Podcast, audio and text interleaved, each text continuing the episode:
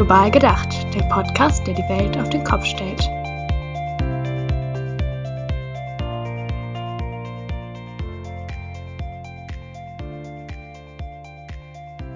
Hallo, hier sind wieder Christina und Rebecca und auch in dieser Folge wollen wir uns wieder mit Postkolonialismus beschäftigen.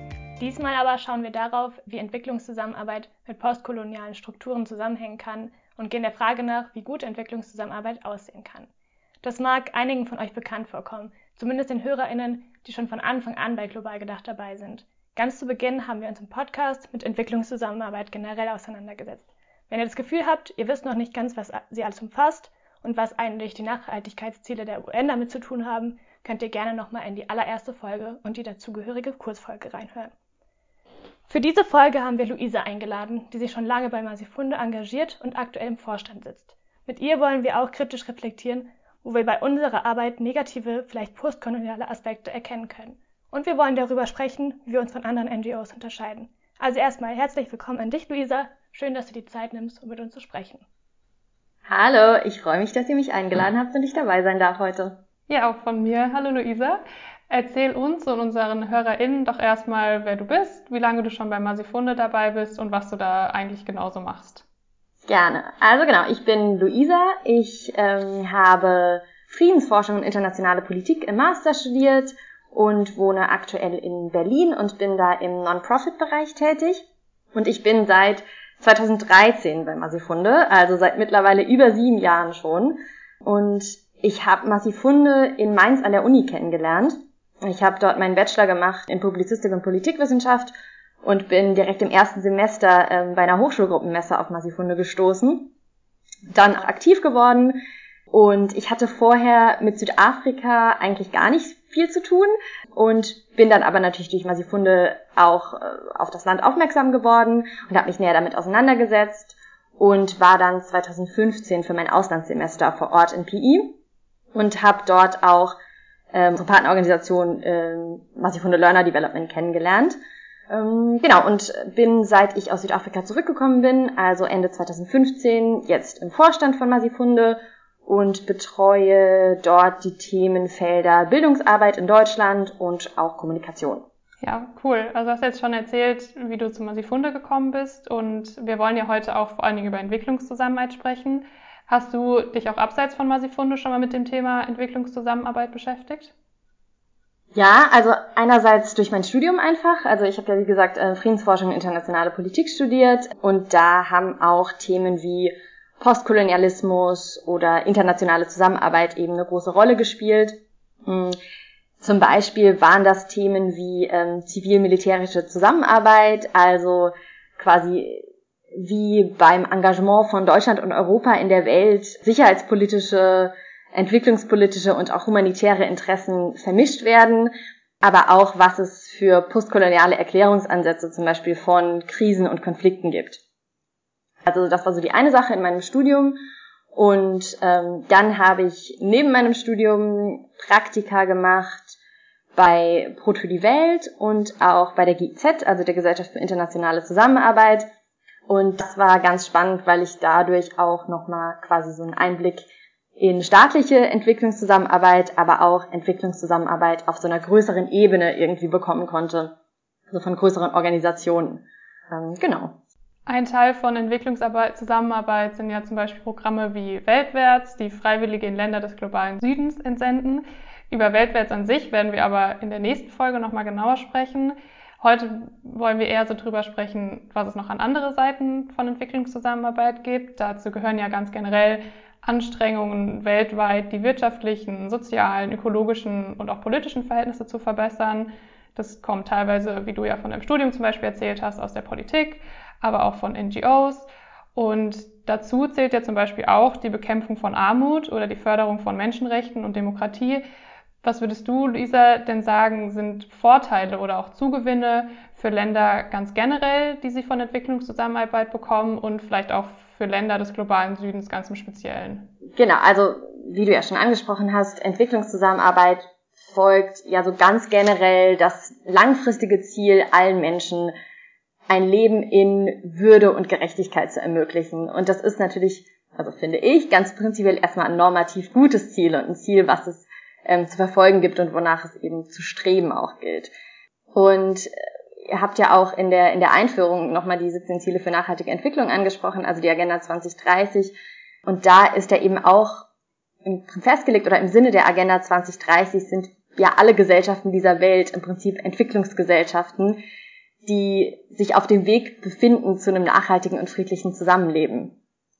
Ähm, das heißt, die globalen Herausforderungen, vor denen wir stehen, wie, wie du ja gesagt hast, irgendwie Armut und Hunger oder auch irgendwie die Verbesserung von ähm, Bildung und einer Gesundheitsinfrastruktur, die Stärkung von Menschenrechten, Rechtsstaatlichkeit und Demokratie, aber eben auch zum Beispiel nachhaltige Formen des Zusammenlebens und wie gehen wir irgendwie mit der Klimakrise um. Das sind alles Herausforderungen, die wir gemeinschaftlich angehen müssen als Weltgesellschaft.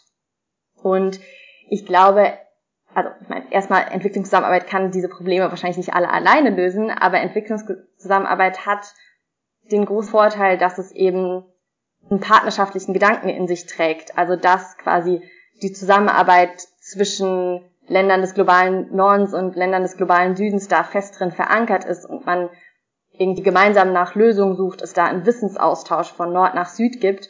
Und das hat, glaube ich, Entwicklungszusammenarbeit anderen Politikfeldern voraus. Und das, glaube ich, ein sehr großer Vorteil, um globale Herausforderungen auch anzugehen. Genau, du hast jetzt schon den partnerschaftlichen Gedanken quasi als schönes Ideal aus normativer Sicht erwähnt. In der letzten Folge haben wir ja über Postkolonialismus gesprochen und man kann auch postkoloniale Strukturen in Entwicklungszusammenarbeit erkennen, wo eben dieser, dieses Ideal nicht erfüllt wird. Wo siehst du denn die Verbindung zwischen Postkolonialismus und Entwicklungszusammenarbeit und wie bewertest du das? Ja, genau. Also Postkolonialismus setzt sich natürlich erstmal kritisch mit Entwicklungszusammenarbeit auseinander und so die Dinge, die ich gerade gesagt habe, so quasi, wir sind alle irgendwie Entwicklungsgesellschaften, die sich auf einem Weg befinden zu einem nachhaltigen und friedlichen Zusammenleben, ist halt die Frage, ob das in der, der Realität quasi standhält und ob das in der Realität auch tatsächlich so ist.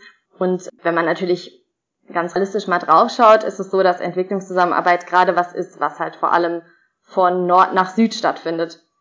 Das heißt, Entwicklungszusammenarbeit oder Länder des globalen Nordens quasi stehen so in dem Gedanken, dass sie am Ende von einer gewissen Entwicklung angekommen sind und es jetzt eben darum gilt, Ländern des globalen Südens zu der gleichen Entwicklung zu verhelfen in irgendeiner Art und Weise. Und das ist natürlich quasi ein Gedanke, der schon sehr stark problematisiert werden muss und den man irgendwie kritisch betrachten muss, weil es natürlich nicht so ist, ähm, dass es erstmal nur die eine Entwicklung gibt, nach der alle streben müssen und auch, weil wir natürlich schauen müssen, okay, quasi die Art und Weise, wie wir jetzt gerade hier im globalen Norden leben und unser Reichtum, basiert natürlich auch auf Ausbeutungsstrukturen, die über Jahrhunderte lang angedauert haben und immer noch andauern. Und genau in dem Sinne ist, glaube ich, kann man natürlich aus einer postkolonialen Perspektive auch den Partnerschaftsgedanken kritisieren und muss auch kritisiert werden, weil gerade wenn wir uns staatliche Entwicklungszusammenarbeit anschauen,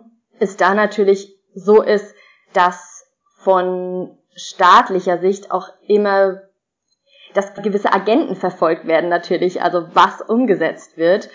Und man da natürlich auch so eine gewisse hm, kulturelle und vielleicht auch wirtschaftliche Dominanz, die dadurch auch weiterhin ausgeübt wird, stark problematisieren muss, weil das natürlich am Ende dazu führt, dass so neokoloniale Strukturen irgendwie weiter vorherrschen. Also wenn trotzdem Länder des globalen Nordens in irgendeiner Art und Weise bestimmen, in welche Richtung sich Länder im Süden zu entwickeln haben. Und in der gleichen Weise ist es natürlich auch so, dass man sagen kann, naja, wie viel kann Entwicklungszusammenarbeit überhaupt wirken, wenn wir halt ein super ungerechtes Weltwirtschaftssystem haben und wäre es nicht irgendwie besser, wenn man irgendwie fairen Handel und ein faires Wirtschaftssystem durchsetzen würde. Und ich glaube, das sind alles Dinge, die total gerechtfertigt sind. Ich glaube, an der Stelle kann man auch immer wieder auf Tembisa Moyo hinweisen und ihr, ähm, und ihr Buch Dead Aid, was 2012, glaube ich, erschienen ist, wo halt ganz viele wichtige, super wichtige Punkte anspricht. Zum Beispiel auch kritisiert, dass es, dass eben oft keinen sachgerechten Einsatz von quasi den Mitteln, die in der Entwicklungszusammenarbeit fließen, gibt. Ähm, und dass die Mittel nicht den tatsächlichen Bedarfen entsprechend eingesetzt werden. Ich glaube, was ich als, was es darüber hinaus noch zu problematisieren gibt, beziehungsweise wo man auch kritisch draufschauen muss, ist, dass die Art und Weise, wie in der Entwicklungszusammenarbeit Menschen auch dargestellt werden und Menschen im Prinzip zu passiven Empfängerinnen von, ähm, von Hilfeleistungen in Anführungszeichen gemacht werden. Also ich glaube, das ist gerade wenn wir uns irgendwie so Spendenkampagnen oder Spendenwerbung anschauen und immer wieder vor Weihnachten zum Beispiel, dann kommt es immer, immer wieder vor, dass da so ein bisschen gewisse koloniale Stereotype in einer Art und Weise reproduziert werden von armen und hilfsbedürftigen Menschen, die eben quasi unsere Hilfe, die Hilfe der Menschen aus dem globalen Norden brauchen. Und das, ähm, das glaube ich, was, was immer wieder angesprochen und auch kritisiert werden muss, dass eben oftmals für so den vermeintlich guten Zweck in Spendenwerbung einfach übertrieben wird und Menschen sehr einseitig dargestellt werden und das ist ja aber natürlich nicht alles, was Menschen ausmacht. Also so dieses große gesamte Bild bleibt da eben aus, sondern es wird halt ein sehr einseitiges Bild erzählt und das ist natürlich auch in der Hinsicht problematisch, dass eben Bilder und Sprache in, in sehr wichtigen und sehr großen Einfluss auch auf unser Denken haben. Genau, das heißt, um vielleicht auch nochmal auf eure, auf eure Frage von davor, also auf die vorherige Frage zurückzukommen, was gute Entwicklungszusammenarbeit auch ist oder was Vorteile auch sind. Ich glaube, wir als Weltgesellschaft im Prinzip hätten Vorteile, wenn Entwicklungszusammenarbeit eben als was verstanden werden würde, was nicht nur einseitig ist, also was nicht nur von Nord nach Süd fließt im Prinzip, sondern was halt in, in jedem Land irgendwie stattfindet und dann auch vielleicht kann man das also eher als internationale Zusammenarbeit bezeichnet wird und dass man gemeinsam eben sucht nach, nach nachhaltigen und friedlichen Lebensweisen und eben auch verstärkt man dem nachgeht, dass eben auch Wissen das Wissen und die Ideen, die im globalen Süden herrschen, in den globalen Norden irgendwie gebracht werden. Also, also ob das jetzt so Philosophien sind wie zum Beispiel Ubuntu aus Südafrika oder auch Buen Vivir aus Lateinamerika. Ich glaube, das sind alles Sachen, von denen ähm, wir auch im globalen Norden sehr viel lernen können.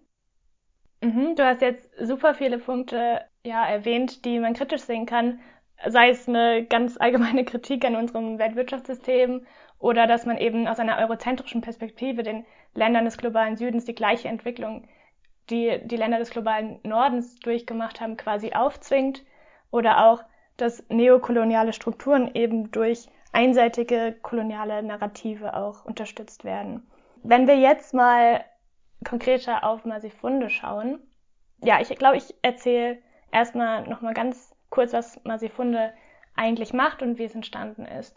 Das ist aus einer Idee von Jonas Schumacher entstanden, der damals im Auslandssemester in Port Elizabeth war.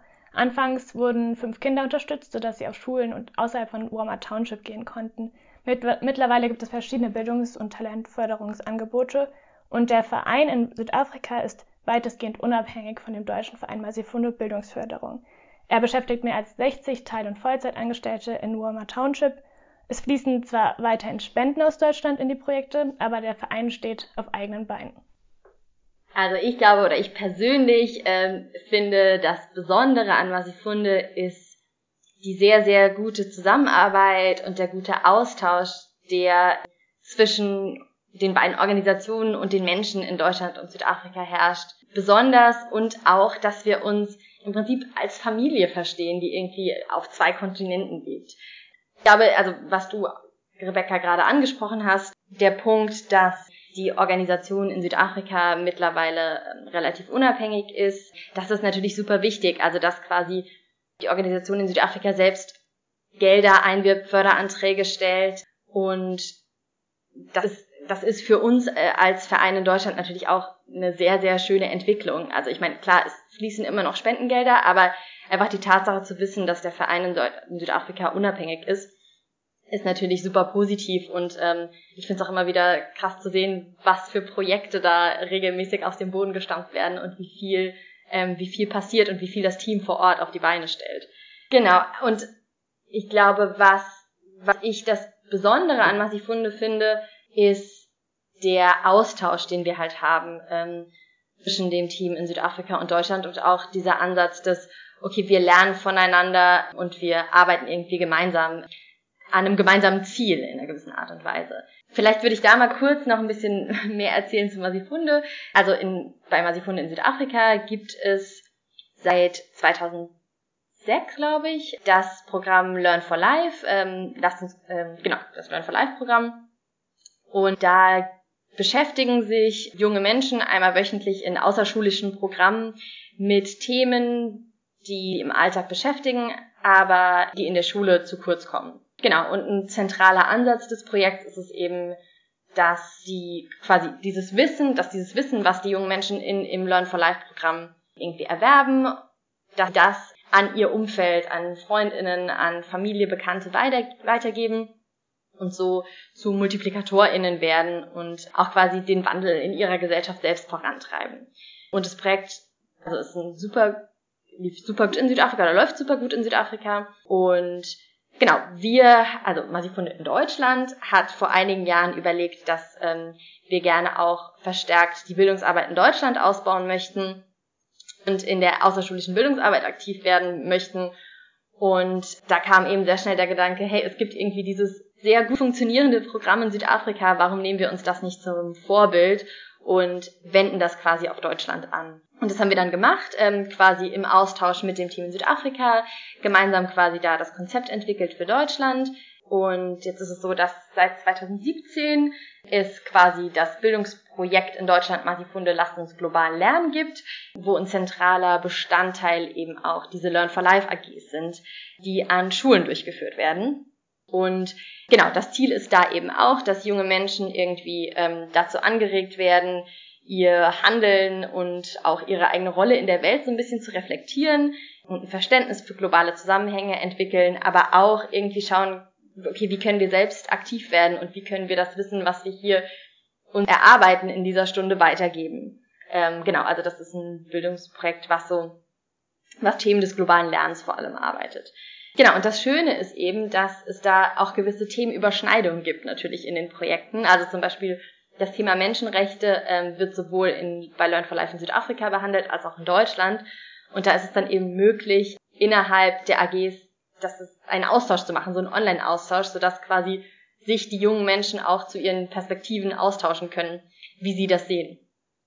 Ähm, und ich glaube, das ist was, was uns auf jeden Fall auszeichnet, so dieser enge Austausch, der nicht nur quasi in den Projekten ist, sondern auch unter den Teams zum Beispiel. Also es gibt bei Massifunde auch regelmäßig irgendwie Stammtische, wo das Team in Deutschland und Südafrika irgendwie dabei ist und ähm, gegenseitig berichtet von neuen Projekten. Oder wir hatten jetzt im letzten Jahr, ähm, gerade zu Corona, ein Projekt, wo es auch Online-Seminare gab, im Prinzip, die immer auch im Bereich des globalen Lernens quasi angesiedelt waren und wo es immer um unterschiedliche Fragestellungen gibt, ging, zum Beispiel vor Weihnachten um das Thema Konsum und da waren dann eben auch ExpertInnen quasi aus Deutschland und Südafrika dabei und haben ähm, sich ausgetauscht. Und ich glaube, das ist das, was, uns bei Masifunde auf jeden Fall auszeichnet. Ja, ich finde es vor allen Dingen schön, dass du auch so das gesagt hast, so dass das besonders Schöne an Masifunde ist, so dieser gemeinsame Austausch zwischen Deutschland und Südafrika und dieses Voneinander lernen, weil das ist ja auch das, was du eben bei deiner Kritik angesprochen hast, dass halt Entwicklungszusammenarbeit auch ein bisschen kritisch ist, wenn es nur immer dieses von Nord nach Süd ist und wir erzählen euch jetzt mal, wie es richtig geht und so. Deswegen, ja, schön, dass du dann sagst, dass es bei Masifunde genau das Gegenteil ist, dass da dieser gemeinsame Austausch einfach besteht. Aber wir wollen uns jetzt hier nicht nur loben, sondern vielleicht auch ein bisschen selbstkritisch sein und fallen dir denn auch vielleicht Aspekte ein, wo bei Masifunde auch einfach noch Entwicklungsbedarf äh, besteht? Ja, also ich glaube, ich glaube ähm, durch die Tatsache, dass wir in Deutschland natürlich auch in, im Bereich Fundraising aktiv sind und quasi um Spenden werben, da ist es natürlich schon immer so, dass auch wir uns bei Massifunde da in einem Spannungsfeld bewegen, weil wir natürlich quasi auf die Notwendigkeit für unsere Projekte, vor allem dann in Südafrika, zu spenden, aufmerksam machen möchten. Aber da natürlich auch uns immer wieder bewusst machen müssen, dass wir da eine Verantwortung in der Kommunikation haben und es dann nicht darum geht, einseitig zu berichten und äh, von Armut und Gewalt in Südafrika nur zu berichten. Und ich würde, ich würde nicht sagen, dass das äh, nichts ist. Also ich glaube, das Bewusstsein ist da durchaus da bei Massifunde. Aber ich glaube, dass das grundsätzlich ein Thema ist, womit man sich auch immer wieder auseinandersetzen muss in der Entwicklungszusammenarbeit, gerade wenn man in, auch in der Spendenwerbung tätig ist. Wie kommuniziere ich und welche welche Bilder nutze ich zum Beispiel, wenn ich einen Blogpost mache, einen Social Media Post mache oder ähm, ein Magazin rausbringe. Das genau, das ist eben was, wo wir, glaube ich, auch als Organisation ständig dran arbeiten müssen. Es kommen natürlich auch immer wieder neue Menschen dazu. Man muss irgendwie immer wieder kritisch reflektieren, machen wir das noch, also kommunizieren wir noch so, wie wir uns das vorstellen und da auch quasi auch das Wissen im Verein so ein bisschen weitertragen. Hm.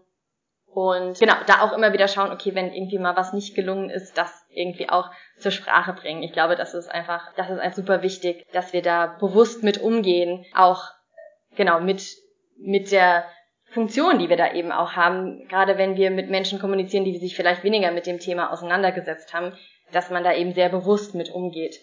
Ja, nachdem wir jetzt so viel Input vor allen Dingen von dir bekommen haben, haben wir noch ein kleines Spiel, sage ich mal, vorbereitet, was wir in den letzten Folgen immer schon ganz gerne gespielt haben. Und zwar, das ist unser Assoziationsspiel. Und ich nenne dir im Folgenden einzelne Begriffe. Und es wäre toll, wenn du einfach, ohne lange drüber nachzudenken, direkt antwortest, was du spontan mit diesem Begriff verbindest. Das kann ein Wort sein oder ein kurzer Satz. Einfach, genau, was dir direkt so dazu einfällt. Und das erste Wort ist natürlich Masifunde. Freude. Dann nachhaltige Entwicklungszusammenarbeit. Ähm, wichtig, um globale Herausforderungen anzugehen. Dann Südafrika. Hm, vielfältig. Und als letzten Begriff noch Postkolonialismus. Ähm, sehr wichtig, sich damit auseinanderzusetzen. Sehr schön, danke. Genau, jetzt kommen wir sogar schon zum Ende der Folge. Das ging irgendwie richtig schnell, aber es war auch super interessant, was du schon alles erzählt hast. Wir haben jetzt noch zwei Fragen an dich, die vielleicht mit deinem ganz persönlichen Eindruck von Masifunde zu tun haben. Die erste wäre, wo siehst du Masifunde in zehn Jahren? Oh, das ist natürlich spannend. Also ich hoffe natürlich erstmal, dass es Masifunde noch gibt in der Art und Weise, ähm, sowohl in Südafrika als auch in Deutschland und auch, dass wir gebunden sind ähm, und unsere Bildungsprogramme und vor allem das Learn for Life Programm in Deutschland vielleicht ein etabliertes äh, Projekt ist, das an Schulen in ganz Deutschland als Nachmittagsangebot durchgeführt wird, weil ich hoffe, dass in zehn Jahren auch globales Lernen als Bildungskonzept oder Themen des globalen Lernens in unserer Gesellschaft einfach einen höheren Stellenwert haben und irgendwie die Wichtigkeit erkannt wurde, dass wir irgendwie uns in einem globalen Kontext bewegen und dass alles, was wir hier machen, irgendwie auch Auswirkungen hat auf am anderen Ende der Welt. Genau, und ich hoffe, ähm, dass wir als Masikunde da dann auch unseren Teil zu beitragen können, ähm, indem wir junge Menschen mit diesen Themen in, in Berührung bringen können. Mhm. Und vielleicht noch, was sind deine Wünsche so ganz konkret in der Arbeit, die wir bei Masifunde betreiben, wie wir das, worüber wir heute gesprochen haben, besser umsetzen können? Genau, ich glaube ähm, auch, also ich glaube, was wir weiter tun müssen, ist, dass wir weiter voneinander und miteinander lernen, dass wir kritisch bleiben, dass wir versuchen, unsere Arbeit immer wieder zu reflektieren und auch danach streben, sie zu verbessern und dass wir mehr solcher Zusammenarbeitsprojekte irgendwie angehen, also schauen, wie Austauschprojekte zwischen Deutschland und Südafrika und da irgendwie gemeinsam gemeinsam Projekte initiieren, die irgendwie in, in beiden Ländern durchgeführt werden. Und ähm, ich glaube, da bietet da bietet es einfach einen Vorteil, dass wir irgendwie schon so lange zusammenarbeiten und quasi so lange gut zusammenarbeiten und uns so gut kennen als Organisation. Und ich glaube, genau daran weiterzuarbeiten und da versuch, zu versuchen, unsere, unsere Projekte da immer zu verbessern und den Austausch zu verbessern, das ist, glaube ich, ähm, super wichtig und das würde ich mir wünschen, ähm, genau, dass wir das in Zukunft noch weiter angehen. Das waren doch jetzt sehr schöne Schlussworte. Vielen Dank, Luisa, dass du dir die Zeit genommen hast, heute mit uns über Entwicklungszusammenarbeit zu sprechen und vor allen Dingen auch darüber, welche Rolle Masifunde in dem Bereich einnimmt. Und danke euch allen wie immer fürs Zuhören und wie immer gilt auch, wenn ihr Feedback habt oder Fragen für uns, dann freuen wir uns sehr, wenn ihr uns eine Mail schreibt an podcast.masifunde.de und schaut auch gerne auf der Instagram-Seite von Masifunde vorbei. Da gibt es Informationen zu ganz vielen verschiedenen Themen und ihr werdet auch immer über die Veröffentlichungen und die Inhalte unserer Folgen auf dem Laufenden gehalten. Einen kleinen Ausblick gebe ich euch aber schon mal auf das neue Jahr. Das Thema Freiwilligendienste und Entwicklungszusammenarbeit wird uns auch in der nächsten Folge noch beschäftigen. Danach wird es dann Folgen zum Thema Flucht und Fluchtursachen geben und im Sommer werden wir über den Themenbereich Nachhaltigkeit sprechen. Bis dahin, bleibt gesund und hoffentlich bis zum nächsten Mal.